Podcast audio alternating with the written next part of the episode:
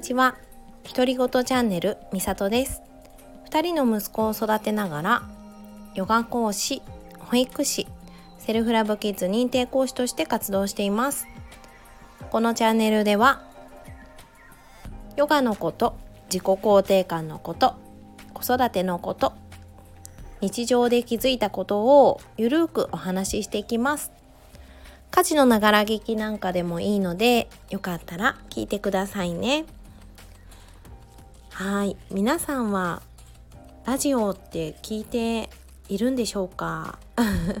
これを聞いてくれてる人はきっとねラジオを聞く習慣があるのかなと思うんですけど。ね皆さんはいつラジオを聞くんですかね？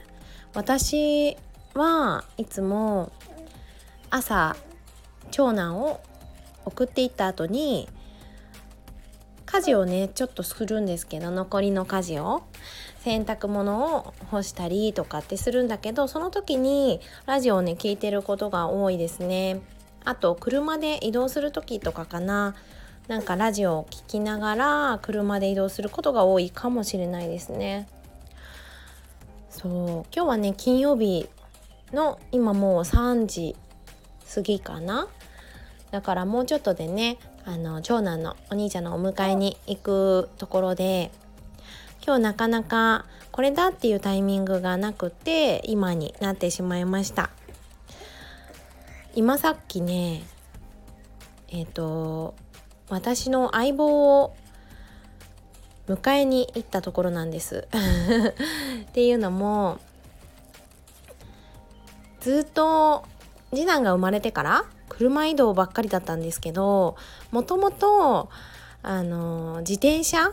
電動自転車で移動することが多くってだけど妊娠中とかねあと産後あと赤ちゃんもちっちゃかったからその時って自転車でね移動ができなくってずっと車になってたんですよね。なんだけどまあちょっと次男が大きくなってきてまだ自転車のチャイルドシートには乗れないんだけどちょっとおんぶでね本当はあんまり良くないんだけどうんなんかねどうしても自転車じゃないと行きづらいっていうところがね中にはあってですね特に私が住んでいる茅ヶ崎って自転車がすごい多い町って言われてて本当にね自転車移動の人が多いんですよね。で今までは割と公園とかに行くのも車で行けるような公園に行ったりとかしていてあとはもしくは歩ける範囲の公園っていう感じだったんですけどなんかちょっと限られちゃうんですよね。あとはコミュニティセンターとか車で行っちゃいけないよみたいなところにも行きたいなって思うんだけどやっぱり車移動だと諦めちゃうことも多くってなんか私の中でねちょっとしたハードルになってたんですよね車で行けるところっていうところでねだからそろそろ自転車乗ろうかなって思ってずっと乗ってなかったからどれぐらいだろう。もうほんと1年弱乗ってなかったかな。うん。もうどれぐらいだろう。忘れちゃった。妊娠本当にお腹大きくなってきたら車にしちゃったから。うん。多分本当に1年近くですね乗ってなかったんです。だけど外に置いてあってね駐輪場で屋根はあるけど外だからもう埃だらけっていうか砂だらけになっていてねまず掃除するところからっていう感じでした。そしてタイヤの空気とかもね抜けちゃってるから買ったお店に持って行ってねあのメンテナンスをしてもらおうと思っててそうしないとねちょっとやっぱ乗れないなって怖いからで長男もいつの間にやらすごく大きくなっているし重くなっているからでプラス次男だからねちょっと怖いからちゃんとメンテナンスしようと思って持っていきました。もうね真っ黒雑巾が真っ黒になるぐらい 汚れててうん。で一生懸命ね掃除してお店に持って行ってで空気も入れてもらったらめちゃくちゃ快適でしたね。ちょっと行きも乗ってっちゃったんだけど帰り乗ったらめちゃくちゃ快適になっておりました。そうなんか私産後もねヨガをしたりしているんですよね。日々朝朝起きた後とかに太陽礼拝って言ってヨガの基本的な流れっていうのがあるんですけど太陽礼拝を何回かっていう感じでとにかく朝起きたら体を動かすっていう感じでねヨガをしてるんだけれども久しぶりに自転車に乗ったらちょっと太ももがなんかピリピリってする感じがありました。だから使う筋肉って全然違うんだなって思って私自転車の自転車に乗る筋肉がごそっと落ちているような気がしています。ねなんかヨガも自分がやってるヨガじゃないヨガ。普段やってないポーズとかすると結構筋肉痛になったりするしピラティスとかやるとものすごい筋肉痛になったりするしだからね動かしてるとこって本当に人って日々一緒なんだなって感じたりねしました。今日は本当にこんなゆるい話なんだけど。ね。あそうそうそう。あのー、実は今後ね、えっと、今後っていうのかな？これからえーと、分子栄養学のカホさんっていう栄養学をやってるヨガのインストラクターの方がいてでその方の食生活改善サポート食生食生活改善なんだろう？プログラムにそう参加することになりました90日間あの食事を改善していくっていう形であの食事を送ってフィードバックをもらったりとかあのアドバイスをもらって変えていく体を変えていくっていうプログラムに参加することになったんです。で昨日そのカウンセリングをしていてですねあの私自身も1人目の産後の時にね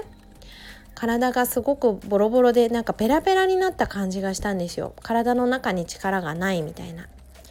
それで自分でね本を買って学んで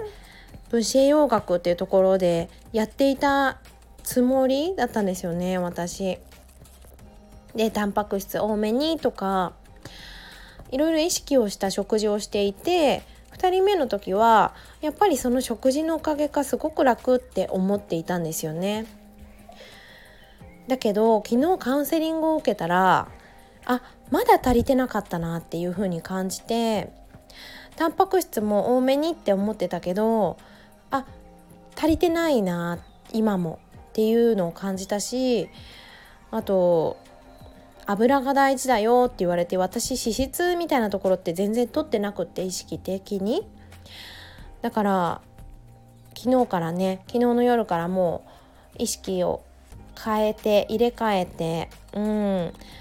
脂質を取ったりとかタンパク質も少し多めにしたりとか、ね、ちょっと変えたりしています。ね、自分の体って運動も大事なんだけどヨガとか運動もすごく大事だし睡眠とかも大事なんだけどその土台にあるのってやっぱり食事だったりして栄養が足りないことには運動しても改善されないものがあったりするんですよね。だからね本当に自分の体を作るものを意識していくことって本当に大事だなって思ってるし特に産後のお母さんって自分の栄養もごそっと持ってかれちゃったりするじゃないですか赤ちゃんに。だからいつもの体とは全然違うし必要としてる栄養だったりも全然違ったりしてねなんか改めてそうやって昨日ねお話をさせてもらってああ大事だなって感じたしあ全然知らないこといっぱいあったなって思いました。すごいなってさすがだなって思いました。だからこれから食事を意識して変えていくんですがそれに伴って自分の体もどんな風に変わっていくのかなっていうのをなんかとっても楽しみにしてるし子供とかねあの旦那さんとかにも還元していけたらいいなってみんなでね健康になっていけたらいいしなんか健康になるっていうのもそうだし多分メンタル的なところも全然変わってくるんじゃないかなって思っているのでとてもね楽しみにしています。そう昨日はそんなお話とあとずっと前から話してみたかった方とねセッションしたりして。うん。あごめんごめん。なんかお話をする一日だったんですよね昨日は。だからとってもね楽しかったです。あの話を人と話をするっていうのがあすごい楽しいなって思っていて。